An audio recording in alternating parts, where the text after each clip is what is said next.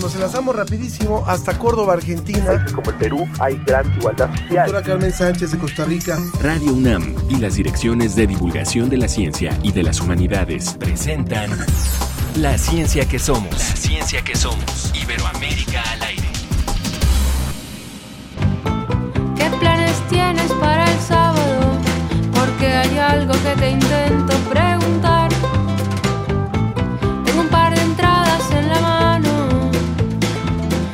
Ver contigo un recital. Pasaré por ti en mi bicicleta. Será una cita ideal.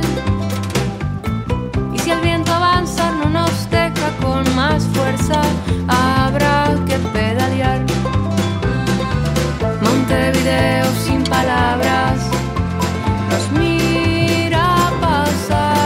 ¿Qué planes tienes para mañana sábado, Ana Cristina? Cuéntame qué planes tienes para mañana sábado. Pues precisamente Ángel estaba pensando en irme a Veracruz porque mi familia es de allá. ¿Tú qué planes tienes? Bueno, yo estaré también por, por Morelos, más bien, aprovechando un poquito el fin de semana. Y así se llama esta canción. ¿Qué planes tienes para mañana sábado? Y eso le diríamos al público. ¿Y qué planes tienen para mañana sábado? Así se llama la canción de la cantante Florencia Núñez, originaria de Uruguay. Por eso habla de recorrer en bicicleta las calles de Montevideo. Y entre los géneros que podemos escuchar en sus canciones está el pop, el indie y el folk. Es una de las voces femeninas más destacadas de la música uruguaya. Y antes de llegar al sábado, los queremos invitar a quedarse con nosotros en esta emisión que hacemos las direcciones de divulgación de la ciencia y la dirección de divulgación de las humanidades. Yo soy Ángel Figueroa y mi compañera Ana Cristina Olvera. Así es, Ángel, pues eh, precisamente si van a ir el sábado a Veracruz como yo, pues les queremos mandar un, un gran abrazo y un saludo hasta Veracruz a Radio Teocelo. Es pionera en la radio comunitaria en México. Déjame contarte, Ángel, que en mi, en mi tesis de maestría los, los entrevisté porque hice una tesis sobre radios comunitarias, entonces les mando un gran abrazo y ellos nos transmiten a través del 1490 de AM. Así que muchos saludos y vamos a escuchar qué tenemos para hoy.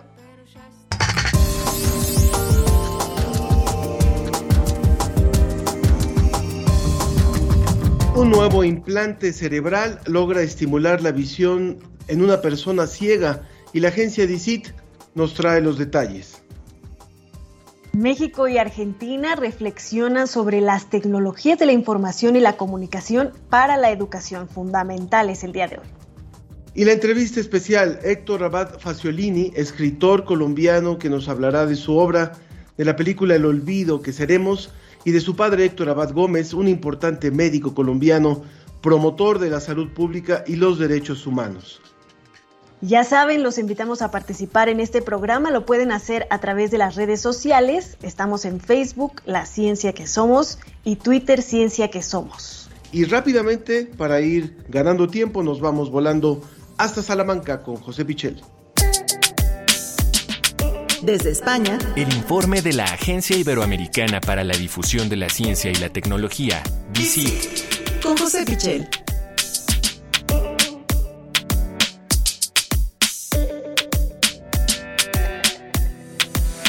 Como siempre, te damos la bienvenida, querido José. Un saludo hasta allá, hasta Salamanca, en donde creo que ya empieza a hacer un poquito de frío, ¿no? Sí, en efecto, eh, llega, llega con fuerza el invierno ya.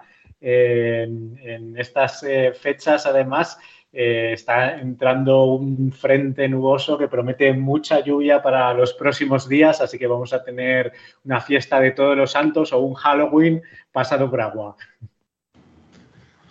Muy bien, pues bienvenido a, tu, a tu espacio y estamos listos para escuchar esto que la verdad alguna vez lo deseamos, alguna vez lo supusimos que podía llegar y ahora parece que las personas que tienen problemas de visión, como este caso de una persona con más de 16 años de no haber visto nada, tiene una esperanza. Cuéntanos, por favor. Bueno, esto es una noticia que ha tenido mucha repercusión en los medios de comunicación aquí en España y que por supuesto recogemos también en la agencia DICIT y es que se ha logrado estimular la visión en una persona ciega, ciega durante 16 años, como bien dices, de forma que ha podido percibir formas simples y letras, es decir, no se trata de que haya recuperado milagrosamente la visión, no estamos hablando de milagros, estamos hablando de ciencia, estamos hablando de pequeños avances y estamos hablando de tecnología que lo hace posible, sobre todo. Y es que se trata de un implante cerebral eh, que se le ha colocado a una mujer de 57 años. Y que permite tener esas percepciones visuales que mejoran todo lo que conocemos hasta ahora, porque como decimos, se trata de una persona completamente ciega desde hace muchos años. Eh, se ha conseguido a través de microelectrodos en el cerebro, implantados en el eh, cerebro, y eh, que simulan, es un aparato que estaría compuesto por una especie de retina artificial que capta el campo visual que tiene enfrente y lo transmite en forma de impulsos a la corteza cerebral, en este caso de, esta persona. Esta, es un sistema muy adaptado a una persona en concreto, pero se trata de un primer paso y se podría adaptar a otros pacientes o eh, podrían hacer los investigadores, mm, comentan que podrían adaptarse este sistema a través de inteligencia artificial a las necesidades de cada persona. Eh, el caso es que ya habían hecho experimentos con primates de, estos microelectrodos, pero eh, en aquellos experimentos con primates eh, resulta que los animales no eran ciegos completamente, ¿no? Era una forma de ir probando este sistema y cuando realmente se ha experimentado con una persona, ha sido ahora y a través mm, de, este sistema ha podido identificar letras y ha podido reconocer la silueta de algunos objetos. Eh, ¿Para qué puede servir eh, esto en una persona que, como decimos, era completamente ciega? Pues aunque no recupere totalmente la visión, aunque no tenga eh, una visión nítida y perfecta, sí podría servir para orientarse en su entorno. puede ser un paso muy importante para una persona que no ve nada el hecho de sí poder percibir algunos objetos, algunas formas o incluso, como digo, reconocer letras. Eh, estamos en un primer paso de una investigación que puede ser apasionante, que combina esos conocimientos neurológicos que van avanzando cada vez más con la tecnología que tenemos hoy en día a mano. Así que, como dices, una noticia muy esperanzadora. Verdaderamente esperanzadora, José. Muchísimas gracias por darnos esta información. Y bueno, también hay una investigación en la que participaron mexicanos sobre cómo se, fue poblando la Polinesia. Sí, Ana, es una investigación en la que ha tenido una participación muy importante el Centro de Investigación y de Estudios Avanzados, CIMVESTA, y en el que han participado también otros muchos científicos, entre ellos algunos de Chile, porque eh, tiene mucho que ver con esa famosa isla de Pascua, esa isla de, de Rapa Nui. Estamos hablando de un estudio genómico eh, internacional, han participado muchos países, que desvela cuáles fueron las rutas que permitieron poblar las islas de la Polinesia. Las islas de, la Polinesia que prácticamente abarcan gran parte del, océano Pacífico, prácticamente un tercio de la superficie del planeta, una enormidad y que realmente es un misterio todavía cómo eh, fueron capaces hace cientos, miles de años eh, sus pobladores de, llegar hasta allí, de, expandirse por este territorio que es eh, está dominado por el océano por miles de kilómetros casi de agua y agua y agua, ¿no? Bueno, es muy interesante esta investigación porque se trata de ver cuáles son las conexiones genéticas entre los habitantes de estas islas y a partir de ahí deducir las fechas en las que la fueron poblando y qué relaciones establecieron entre estas poblaciones, es decir, qué islas se colonizaron antes y más tarde. En concreto, se ha hecho además con 430 individuos. Eh, es el ADN, las muestras de ADN de 430 individuos que actualmente eh, pueblan estas islas y que eh, permiten, a través del análisis computacional, pues eso, ver cuáles son las relaciones de parentesco entre ellos y deducir cómo se produjo esa expansión en las islas de la Polinesia, que eh, en concreto son 21 islas y la última de ellas, la última que se pobló sería esa mítica isla de Rapa Nui, esa isla de Pascua, que, bueno, pues tanto nos sugiere, tanto nos suscita y nos lleva la imaginación hasta ella a muchos de, nosotros. ¿no? esta población de, estas islas del Pacífico habría tenido su germen en Samoa, después se habrían ido poblando otras islas cercanas y por último eh, Rapa Nui, esta, esta isla de Pascua, en torno al año 1200, 1200 después de Cristo, ya en, nuestra era, hace por lo tanto cientos de años, pero eh, es un dato nuevo, es un dato interesante porque el misterio rodea esas grandes estatuas que están ahí en Rapa Nui, el misterio rodea eh, todo lo que pudo pasar eh, con, esa población de, esta isla. Eh, la expansión además ocurrió en ese fantástico océano Pacífico a lo largo de 17 generaciones, que si lo pensamos es un tiempo muy corto teniendo en cuenta las distancias, eh, las complicaciones que pudo haber eso hace cientos o miles de años. Así que resulta un trabajo realmente apasionante y además un trabajo que, no se basa en eh, signos de tipo histórico, como suelen ser este tipo de deducciones, sino en esta nueva herramienta que tenemos cada vez más avanzada, que es el análisis genético y computacional. Vaya, vaya noticia y muchísimas, muchísimas gracias, por supuesto, por por orientarnos con esta información, nos podemos imaginar todo lo que habrán vivido esos habitantes de la zona de Rapanui donde están las, las maravillosas estatuas. Y gracias, gracias José por esta información y gracias a Dicit.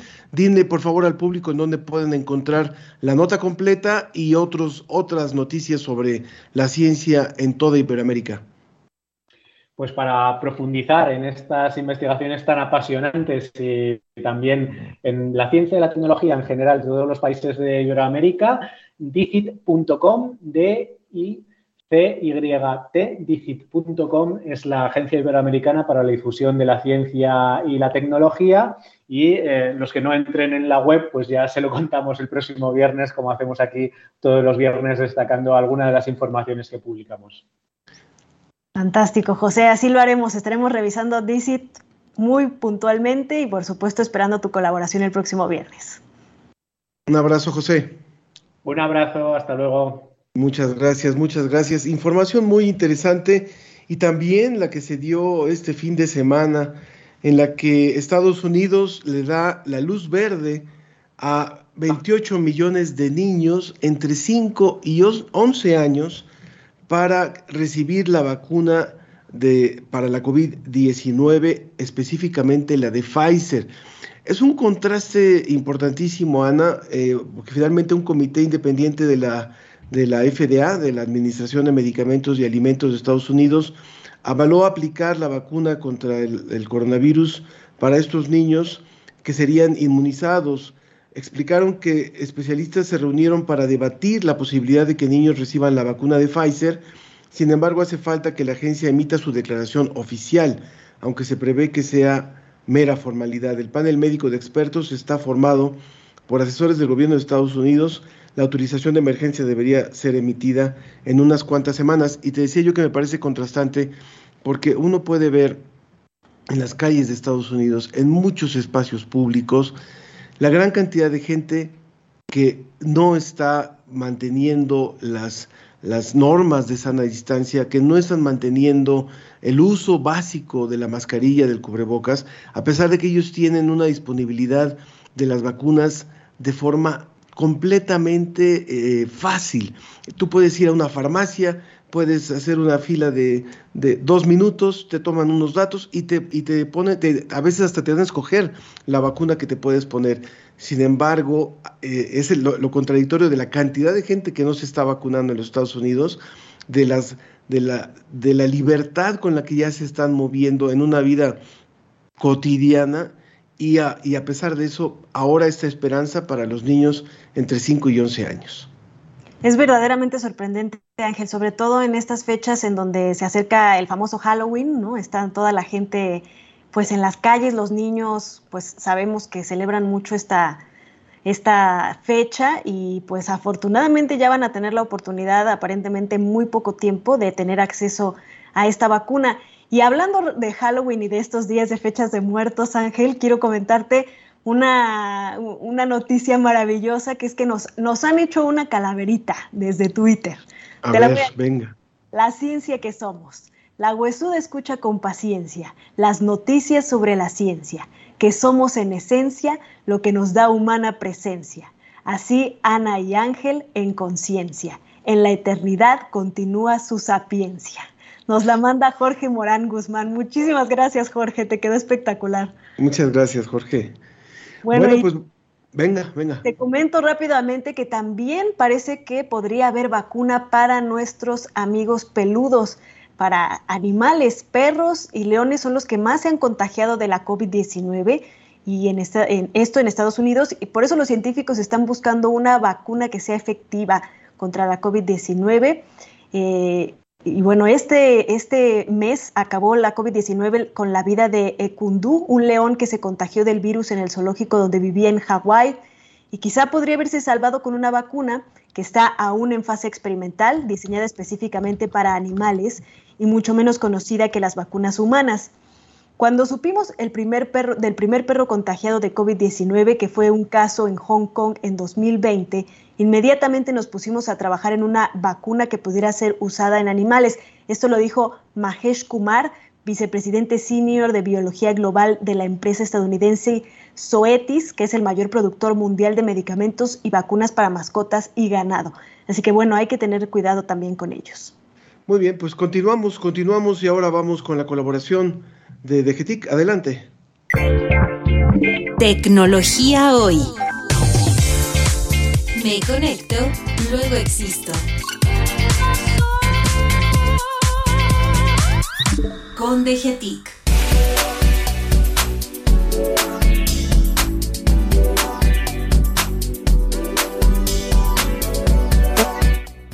Con DGTIC ya nos acompaña la maestra Lisette Zamora, ella es técnico académico de la Dirección de Innovación y Desarrollo Tecnológico de la Dirección General de Cómputo y Tecnologías de Información y Comunicación y viene a platicarnos de la educación virtual y de cómo en un foro que también se realizó de forma virtual, Argentina y México intercambiaron ideas y soluciones pues utilizando las tecnologías de la información y comunicación que han sido vitales para poder mantener la educación en estos últimos meses. Lisette, muchas gracias por estar con nosotros. Hola, muy buenos días a todos. Platica, ¿qué se, ¿Qué se discutió en este foro? Sí, efectivamente, este foro eh, lo realizamos en tres diferentes programas, eh, cada uno eh, en una semana diferente. Y bueno, desde el inicio estuvo planteado como un proyecto en donde no solamente los profesores que día a día dan clase, sino también los directivos, los formadores de profesores, es decir, toda la gente que está involucrada en, el sistema escolar, en cómo eh, justamente la experiencia académica vivió, eh, cómo se vivió en esta pandemia. Entonces, a lo largo de estos tres programas estuvimos platicando qué sucedió en Argentina y qué sucedió específicamente en el bachillerato de, la UNAM. Y bueno, a partir de ahí salieron muchas eh, reflexiones importantes que cada uno de, nosotros nos llevamos para después construir directamente en donde directamente estamos trabajando. Una de las conclusiones, digamos, más, más bonitas, más cercanas, humanas, es justamente eh, que el acto de enseñar es un, es un acto de amor. Y justamente la pandemia nos mostró cómo podemos reivindicar el valor de estas relaciones interpersonales. Y cuando creemos y formamos conjuntamente pensando en una vida mejor, eh, digamos que sí, el contexto apremia, pero justamente esas relaciones son las que salen y nos permiten salir avante, ¿no? Entonces, eh, esta es una de las conclusiones, digamos, más, eh, más humanas de las que el foro estuvo discutiendo, ¿no? Lisette, yo creo que una de las grandes preguntas que nos que nos hemos hecho es que dentro de las cosas posiblemente positivas de esta pandemia es que hubo un, un aceleramiento del desarrollo de nuevas tecnologías o de tecnologías que ya estaban ahí, que estaban como pausadas. Creo que ahora la videoconferencia quedó casi sepultada, no sé si me equivoco, y vinieron estos streamings y vinieron estas conexiones de nuevas, de nuevas plataformas. La pregunta es si en este foro también se discutió si esta, esta combinación de métodos presenciales con métodos híbridos o métodos mixtos, donde se van a estar combinando, se van a seguir usando las plataformas de, de, conectividad vía remota, van a permanecer después de que podamos decir un día le dimos la vuelta a la pandemia. Sí, efectivamente. Eh, en, este sentido se, se planteó cómo se reformularon las formas de dar clase. Eh, si bien eh, se venía ya hablando de romper con el modelo tradicional en donde los profesores eh, casi de manera exclusiva son los que están dando y hablando, eh, dando el conocimiento y los, alumnos son eh, muchas veces receptivos, la pandemia justamente nos mostró que a través de estos medios se puede replantear la forma de dar clase sin,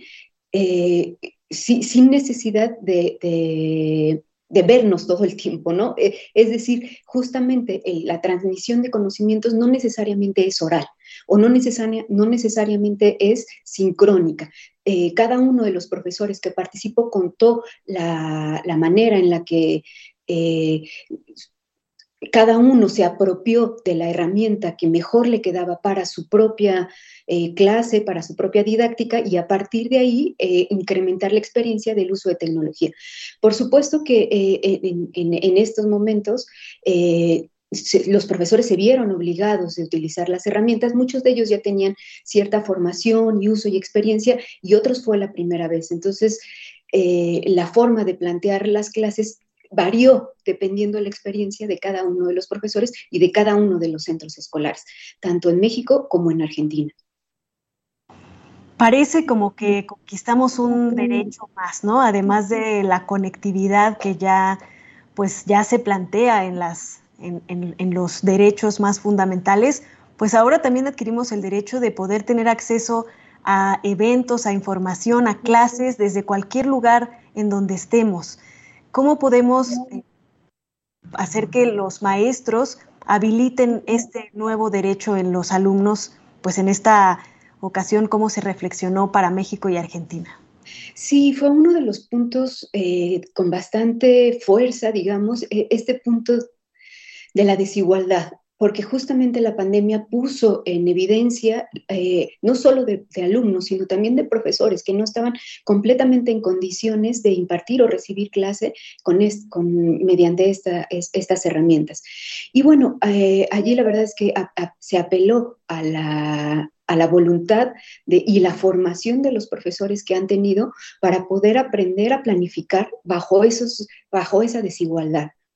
Eh, si bien eh, justamente se está hablando del derecho a tener acceso tecnológico como un punto fundamental para la, para la formación de nuestros alumnos, eh, son y, mediante diferentes acciones de las instituciones se ha tratado de paliar, directamente los profesores son los que están planificando formas didácticas específicas para cada uno de sus contextos.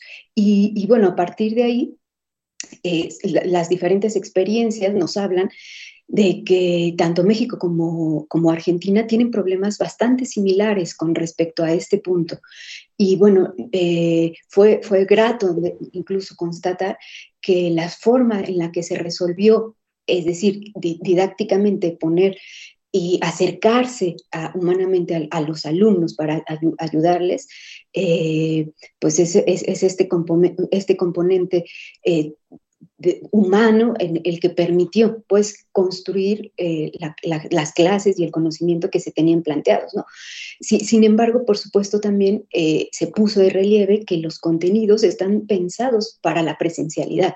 Entonces también tenemos otro, otro punto en el que hay que, trabajar para construir contenidos para trabajarse de manera, eh, pues, desde diferentes perspectivas y no solo desde la presencialidad. Eh, Lisette, eh, para ir cerrando, nos quedan un par de minutitos. Lisette Zamora, de la Dirección de Innovación y Desarrollo Tecnológico de la Dirección General de Cómputo y de Tecnologías de Información y Comunicación de GETIC de la UNAM.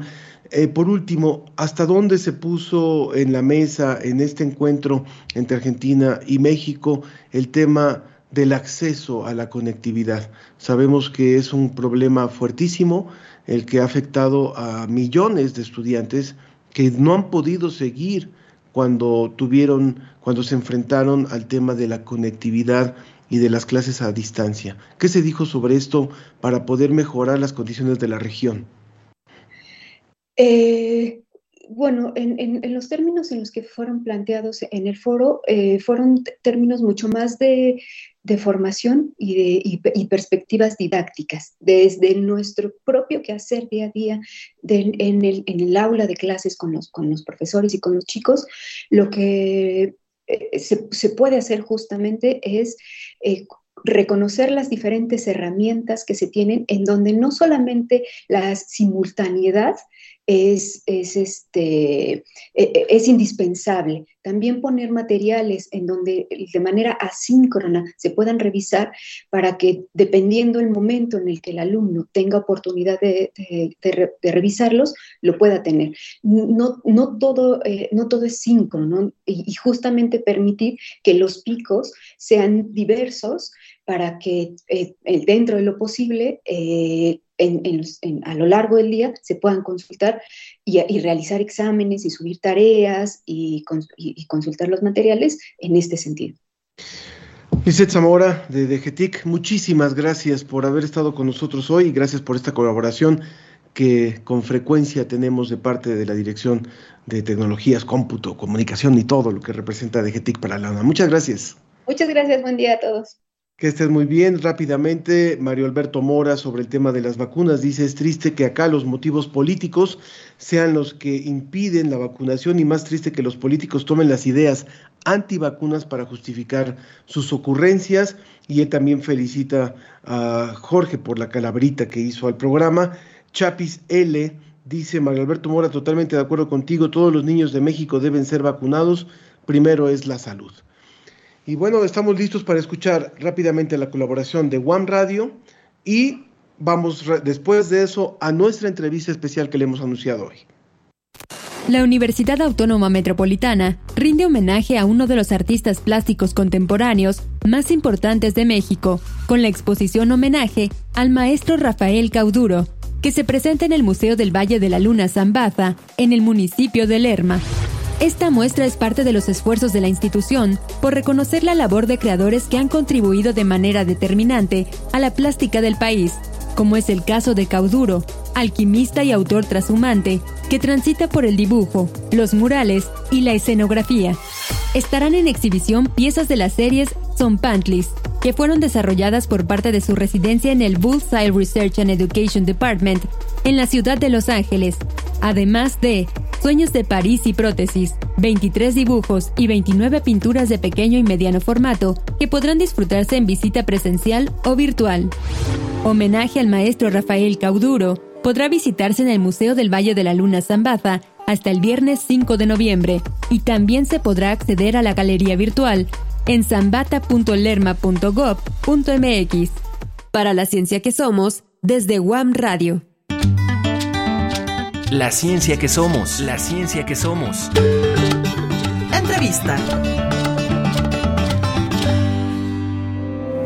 Yo sabía, porque había estudiado, que la tifoidea se podía prevenir muy fácil simplemente poniéndole cloro al agua, era una cosa muy simple, lo hacía la gente. Y que la difteria y la tosferina se podían prevenir poniéndole vacuna a la gente, entonces se podía prevenir las enfermedades. Mi papá organizaba las jornadas de vacunación, él mismo las dirigía él era obsesivo con las vacunas. Él vacunaba en la casa a los niños del barrio, a todos los que quisieran ir a vacunarse. Para mi papá, el médico tenía que investigar, entender las relaciones entre la situación económica y la salud, dejar de ser un brujo para convertirse en un activista social y en un científico.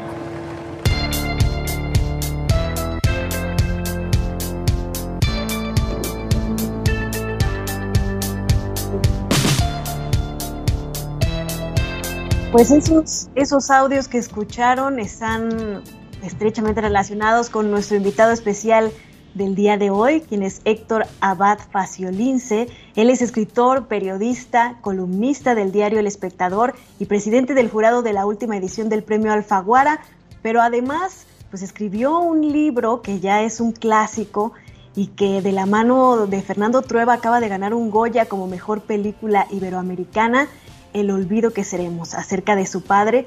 Estamos muy contentos, le dejamos al público de tarea que viera esta película en Netflix, estimado Héctor, y bueno, también nos están escuchando allá en Colombia, seguramente todos tus seguidores, y muy felices de, de escucharte el día de hoy en La Ciencia que Somos. Gracias por estar con nosotros. Muchas gracias, Ana Cristina. Muchas gracias Ángel, estoy muy contento de estar en este programa La Ciencia que Somos, que de algún modo se parece al título de mi libro, El olvido que seremos. Ustedes en presente, yo en, yo en futuro, y oír, bueno, oír antes lo que les decían sobre las vacunas y sobre que no se usen políticamente eh, los movimientos antivacunas, y luego el audio de mi padre hablando precisamente de la vacunación, me pareció una coincidencia muy bonita. Muchas gracias, Héctor.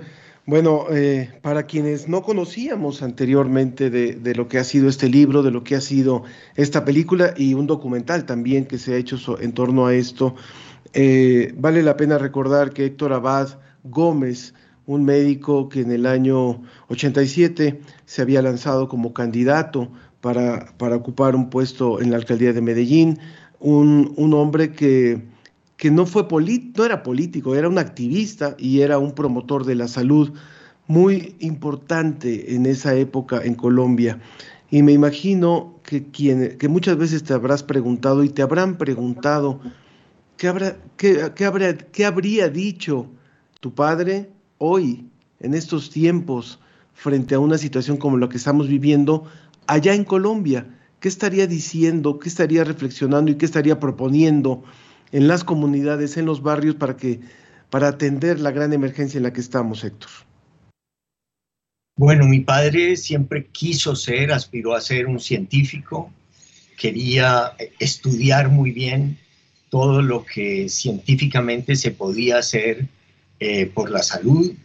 Eh, entonces me imagino que él ante todo habría estudiado todo lo posible ante un, ante un virus absolutamente novedoso del que al principio no se sabía nada y luego se habría ido al campo de trabajo directamente eh, a vacunar, a explicarles a las personas por qué era importante usar la mascarilla o el tapabocas o no sé cómo le digan en México, eh, porque así se formó él. Incluso uno de sus primeros trabajos fue en la Ciudad de México. Él trabajaba en la Organización Mundial de la Salud o en la Oficina Pan Sanitaria Panamericana, en la OPS. Eh, y, y, bueno, eh, combinaba eso, la ciencia, la pasión por estudiar, por saber cuáles eran efectivamente los tratamientos y luego eh, se sumergía en la comunidad, iba a las comunidades más, sobre todo las más desprotegidas, las más pobres, porque ahí hay más desinformación, ahí eh, las enfermedades atacan con más virulencia, con más fuerza, porque pueden tener menos defensas. Y entonces, pues él entendía su profesión de médico como científico y también, como decías antes, como activista social. ¿Cómo te cae, Héctor, este Goya para pues honrar la memoria de, de tu padre en un momento tan importante en donde, como bien nos mencionas, tu padre habría sido tan importante para impulsar este tema de la salud, la vacunación, eh, y en un momento también donde la política en Colombia pues ha tomado un tinte donde se ha tratado de pasar por estos acuerdos de paz que se habían logrado hasta cierto momento y ahora otra vez se ven un poco fragmentados. ¿Cómo te cae este Goya para retomar y reavivar todas esas emociones? Pues hay varios elementos. Eh, Ana Cristina, que, que, me emocionaron mucho. La película se rodó en Medellín en el, en el año 19, antes de la aparición de la, de la gran pandemia, de la peste que nos afecta. Y en esa película, pues pareciera que, que hubieran hecho trampa porque el padre de familia se obstinaba en enseñarles a sus hijos a lavarse las manos y hay varias escenas de la película en que se lavan las manos y él insiste en la importancia de, la higiene. Parece que lo hubieran filmado después, durante la pandemia, y no fue así. Y otro, y, y, tangencialmente un tema que mencionas, él, él, veía la violencia, y este es un tema muy mexicano y muy colombiano al mismo tiempo, veía también la violencia como un problema científico. Él escribió artículos de epidemiología de la violencia, trataba de encontrar y de combatir los problemas de violencia que tenemos también con un método epidemiológico y científico, yéndose a la raíz, a las causas eh, de las distintas violencias que nos afectan. Entonces, el Goya de esta película me emociona mucho porque ideas que parecen muy sencillas de un médico salubrista, eh, ideas de, de temas que parecen casi tontos, pero que no hemos conseguido lograr en América Latina, ni en México, ni en Colombia, como el acceso al agua potable, como el acceso a un aire limpio, a una vivienda digna, a, un trabajo digno y, al afecto en una familia, eh, son cosas que todavía están por cumplir en, la mayoría de nuestros ciudadanos. Cuando hablas, estamos hablando con Héctor Abad, Facioniski, él es eh, escritor, periodista, hijo de, Héctor Abad Gómez, eh, médico colombiano, salubrista, activista, de quien hoy está, a quien hoy estamos recordando y a quien hoy estamos reconociendo. A los dos los estamos reconociendo. Héctor, también eh, hablabas de esta, de esta posibilidad política de, como epidemiólogo, de poder atender la violencia. Y me, me haces recordar a un, a un epidemiólogo también colombiano que creo que fue alcalde de Cali dos veces y que justo utilizó un modelo también epidemiológico para tratar de, de atender la violencia. Es decir, que esto ha sido un recurrente de, de hombres visionarios, de hombres que han entendido que su profesión aparentemente lejana de la política puede ayudarle a la política para mejorar las condiciones de vida de los ciudadanos o para resolver problemas importantísimos que no solamente le corresponden a los políticos o a los investigadores sociales, como sería la violencia. Sí, eh, mi papá tenía, inventó una palabra o dos palabras que eran poliatría y poliatra. Él creía que el médico se podía convertir también en un, en un médico de la polis, eh, un médico de la ciudad. Pues de ahí compuso la palabra poliatría, de yatras médico y polis de, de, la sociedad o de la ciudad. Y él creía que interviniendo en ciertos factores económicos, por ejemplo, eh, se podían mejorar las condiciones no solo, no solo de salud, sino también las de violencia. Que, eh, y aquí hay alcaldes, usted mencionaba el de Cali, eh, Guerrero me parece, también en Medellín, Fajardo, hicieron intervenciones, por ejemplo, de tipo cultural en los barrios más alejados, intervenciones culturales que significaban bibliotecas, eh, parques, parques, parques, aire, pues, iluminación. cosas así, cosas muy sencillas, que el agua potable llegue, que llegue a todas partes, que realmente uno abra la llave y pueda tomar esa agua y no, y no tenga enfermedades. Eso eso que parece no estar relacionado con la violencia, pues está muy relacionado con la violencia. También la salud está relacionada mucho con la economía y en esta pandemia lo hemos visto. Si se te muere tu padre aquí de un paludismo o de COVID o de una tifoidea porque el agua está mala, eh, pues eso significa un desastre económico para la familia. Y esos desastres económicos eventualmente conducen también a ciertas personas a la desesperación, a muchos jóvenes que no saben bien qué hacer con su vida, con el trabajo, y a caer ellos en la delincuencia o en los grupos de narcos. En fin, eh, las intervenciones sociales, las intervenciones médicas tienen luego implicaciones también en la violencia. ¿Qué consejo darías a las personas pues que en países como Colombia o como México seguimos viviendo esta epidemia de la violencia tan fuerte? Estaba escuchando que más de 30 mil personas murieron en el año 2020 en México por la violencia, solamente por la violencia. Eh, y, bueno, este es un flagelo que no, que no se acaba. Tu padre intentó terminarlo de alguna forma utilizando estos métodos eh, científicos. ¿Por qué no podemos deshacernos todavía? ¿Qué, qué, qué es lo que pasa? Bueno, en nuestra realidad latinoamericana se combinan al mismo tiempo muchas violencias y eso, eso la hace mucho más compleja. Tenemos, bueno, voy a hablar más de Colombia, pero a lo mejor se puede entender también en México. Tenemos una violencia social, muchas veces de origen en grandes desigualdades. Tenemos una violencia narco por, también por políticas muy absurdas que nos imponen, porque se considera más peligrosa, qué sé yo, la marihuana o la cocaína que las armas. Hay una circulación libre de armas con las que nos matamos, con las que muchas veces pagan la cocaína o la marihuana, y esas armas y los, y los fabricantes de esas armas son empresarios absolutamente legales, mientras que los otros no. Es decir, tendríamos que abordar el problema de las drogas de una manera mucho más sincera, franca, y creo que eh, una política de educación en el no uso de las drogas es mucho más eficaz que una política de represión de cualquier tipo de tráfico de, drogas. Eh, tenemos una violencia también política, a veces es eh, de grupos insurgentes, a veces es de grupos ilegales aliados al Estado, que aquí hemos llamado paramilitares, y también hay una violencia estatal a veces. Entonces ahí, ahí vemos, tenemos violencias también intrafamiliares, producto de falta de afecto, de falta de educación, de condiciones de vivienda pésimas. Eh, eh, eh, los problemas son grandes, pero hay países tan pobres como los países latinoamericanos que tienen índices de violencia mucho más bajos. ¿Qué nos pasa a nosotros?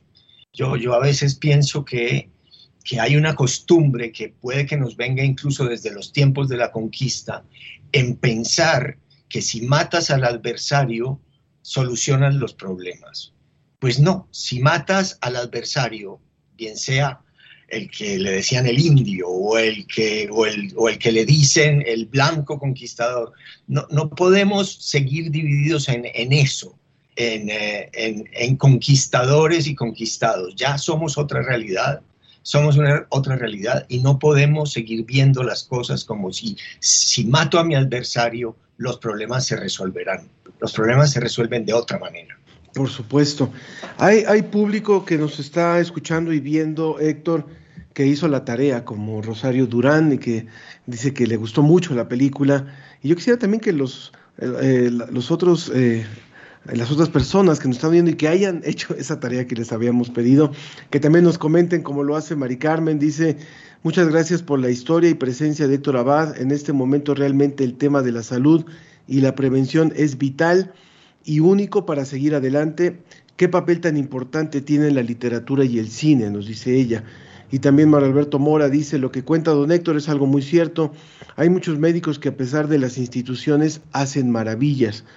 Y yo te preguntaría también, Héctor, eh, hay una parte de la historia que nos cuentas, de la historia de tu padre, donde destaca la cercanía que tenía él con los estudiantes. O sea, no es solamente el, médico que iba a las comunidades, esa parte la hemos hablado, el médico que promovía esta, esta atención de salud, el médico que denunciaba que había uso de agua eh, de río para, para rebajar la leche y que era la que estaban tomando los niños. Pero también era el médico que aparte probaba vacunas con sus hijos o que, o que intentaba que fueran los vacunados para, para poder dar cierto ejemplo, pero también el médico que estaba cercano a los alumnos. Y creo que ese es un, un médico que seguimos necesitando, es un maestro que seguimos necesitando en las universidades y que afortunadamente hay buenos ejemplos en, en las universidades colombianas, en la UNAM no se diga también, de médicos comprometidos realmente no solamente con, que, no es todo hacer dinero, que también es formar generaciones de servidores, porque eso es el médico. ¿Qué, qué parte podríamos reconocer de esto que, estamos hablando, de esta vocación de, de docencia de tu padre? Bueno, no podemos ser siempre muy siempre pesimistas o siempre señalar lo horrible. Yo creo que tanto en México como en Colombia hay escuelas, hay facultades de medicina que ya tienen, tienen siglos.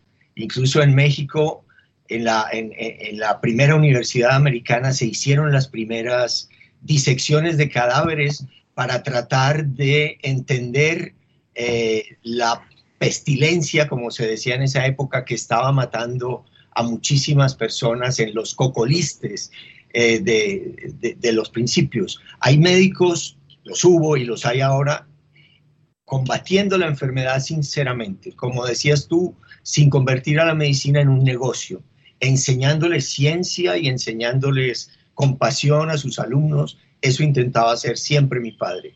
En, la en, en Antioquia, donde yo vivo, en Medellín, la Escuela de Medicina de la Universidad de Antioquia tiene una tradición muy seria y, y, más que centenaria. Y hay, hay médicos extraordinarios. A mí me acaban de operar del corazón aquí, una operación de corazón abierto, cambio de válvula, etcétera, pero en que te matan unas horas, en que estás muerto unas horas. Te, desconect, te conectan artificialmente. Te conectan a una máquina, etcétera. Eh, y, no te cambian una válvula porque una empresa transnacional le diga trata de vender válvulas. No, te lo hacen, te lo ponen, te lo cambian cuando es necesario.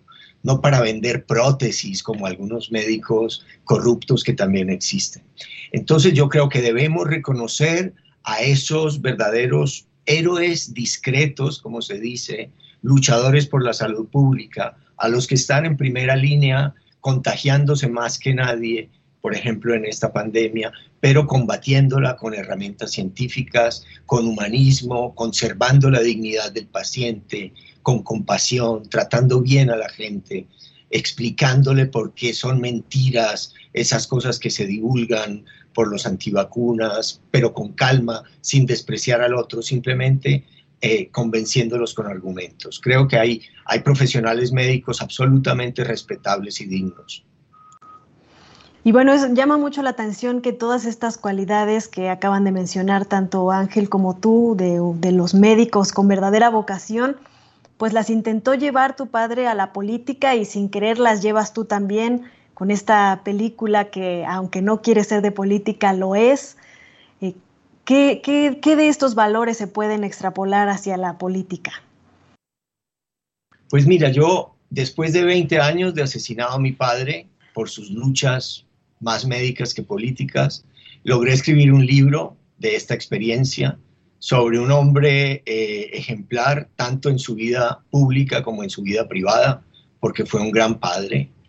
Eh, y luego eh, pasaron, no sé, otros 15 años y un grupo de productores, de actores, el director Fernando Trueba quisieron hacer esta película que se llama igual que el libro, El olvido que seremos, y que de algún modo me ayudan a postergar el olvido, me ayudan a que personas que dedicaron su vida a hacer cosas buenas eh, sean recordadas por eso. Hay mucha moda de hacer películas y libros sobre matones, sobre capos mafiosos, sobre narcos, sobre sicarios, pero pocas veces eh, se hacen películas, series de televisión sobre, eh, sobre estos héroes discretos que parecen menos llamativos, como si siempre lo llamativo fuera el mal y nunca el bien. Pues el bien también es bastante misterioso y bastante interesante y, personas que se dedican a tratar de hacer el bien deben ser exaltadas. Y en ese sentido, la película de Fernando Trueba y de Caracol Televisión, pues me ha ayudado y me hace sentir muy contento de que la figura, como mi padre o como tantos otros luchadores por la salud, por los derechos humanos, eh, por derechos ambientales, por tantos, por la ciencia también, que esta gente se destaque, que se destaque a los científicos, a los humanistas, a los defensores de derechos humanos, más que a los matones. Me parece que es importante. Nos vamos acercando a la recta final. Estamos hablando con Héctor Abad Faciolince, eh, escritor, novelista, eh, periodista, hijo de Héctor Abad Gómez, médico, activista, eh, promotor de la salud. Y quiero también mencionar algo que me, que me tocó de tu obra, que me tocó de tu libro. Eh, qué es esa relación que tenías como hijo con tu padre.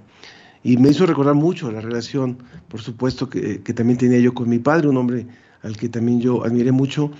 Y, me, y me, ha, me ha hecho pensar muchísimo en la relación que tengo con mi hijo, a la vez que justo hoy cumple 11 años. Entonces era, se convirtió en un día muy especial el poder entrevistarte hoy justamente en el cumpleaños de, de Mateo.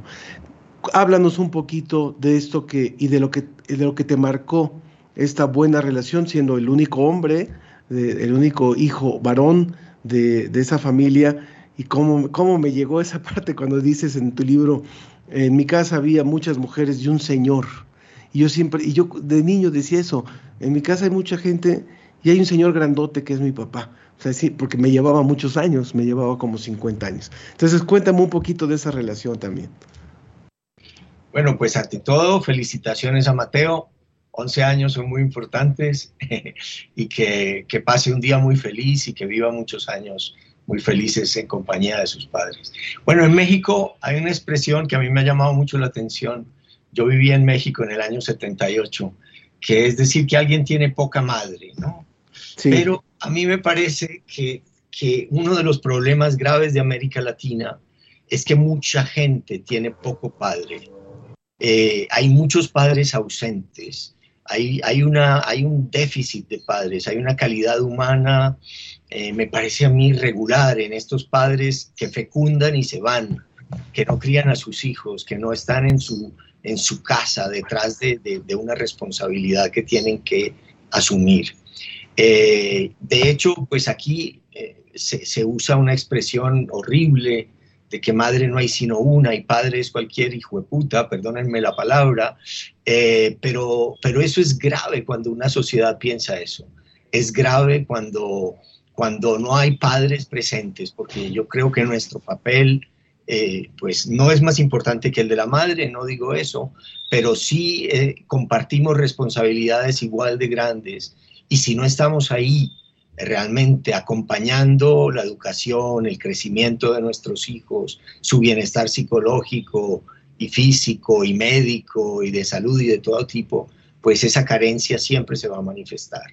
Eh, por eso para mí era tan importante contar la historia. También en literatura lo habitual es hablar de padres malos, de padres represivos, autoritarios, ausentes, espantosos. Pues no, mi experiencia fue otra. Tuve muy buena madre, pero también un gran padre. Claro. Raquel Fragata, perdón, Raquel Fragata dice, la película y sus libros son una carta de amor, amor a la figura paterna, pero también un ejemplo de no vivir en la venganza, sino en el perdón y la creatividad. Su papá era divulgador de la ciencia en sus programas de radio. Este, eh, por favor, Ana. Así es. Pues, pues felicidades a todos los padres presentes, como ustedes, como, como su padre. Héctor. Y bueno, aquí Débora nos dice, por favor pueden repetir el nombre de la película, El olvido que seremos, pero cuéntanos Héctor, ¿de dónde viene este, este nombre? Bueno, sí, tanto el libro como la película se llaman El olvido que seremos. Cuando a mi padre lo asesinan en la calle argentina de Medellín, él lleva en el bolsillo dos papeles. En un papel había una lista de personas que los paramilitares decían que iban a matar y en esa lista estaba el nombre de mi padre, Héctor Abad Gómez y llevaba otro papel, eh, que era un soneto, un soneto cuyo primer verso es, ya somos el olvido que seremos. Y ese soneto venía firmado por las iniciales JLB, que deben ser Jorge Luis Borges. De ese soneto que mi papá llevaba en el bolsillo cuando lo mataron, tomé yo el título eh, del libro, El olvido que seremos, y también de ahí está tomado el título de la película. Lili Sacal Newman dice, yo leí El olvido que seremos y me conmovió muchísimo, sobre todo la parte del exceso de amor de los hijos, en los hijos. Coincido, así debe de ser. Muy bien, pues no sabes cómo te agradecemos, Héctor, esta, esta conversación. No sé si tengas tú algún comentario más, Ana, del, del, público. También Verónica Velasco dice saludos afectuosos al equipo de la ciencia que somos y felicidades a Mateo, dice Verónica. Gracias, Verónica. Ana. Muchas felicidades a Mateo. Y bueno, eh, Débora también nos dice felicidades. Eh, qué interesante entrevista con, a, con el doctor Héctor Abad. Muchas gracias.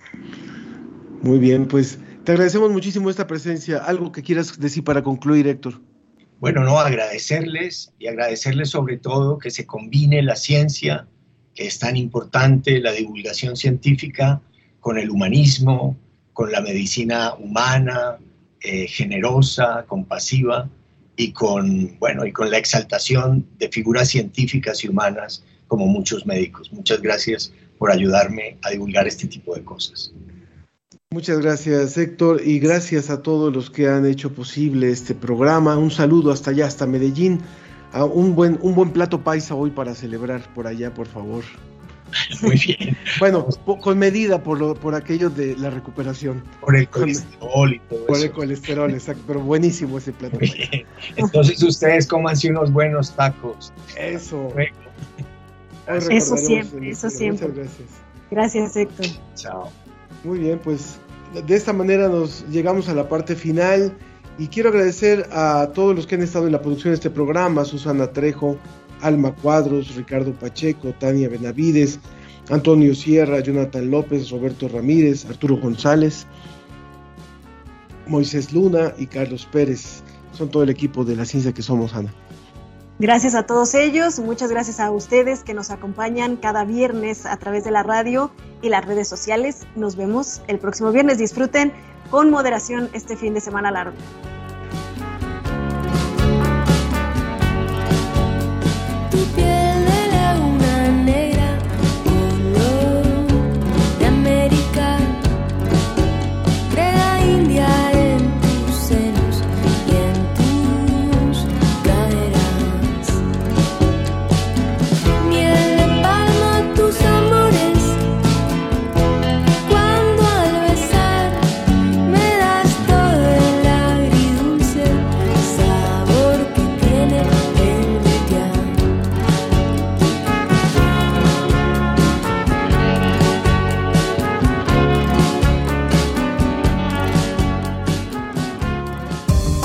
Fue La Ciencia que Somos. Iberoamérica al aire.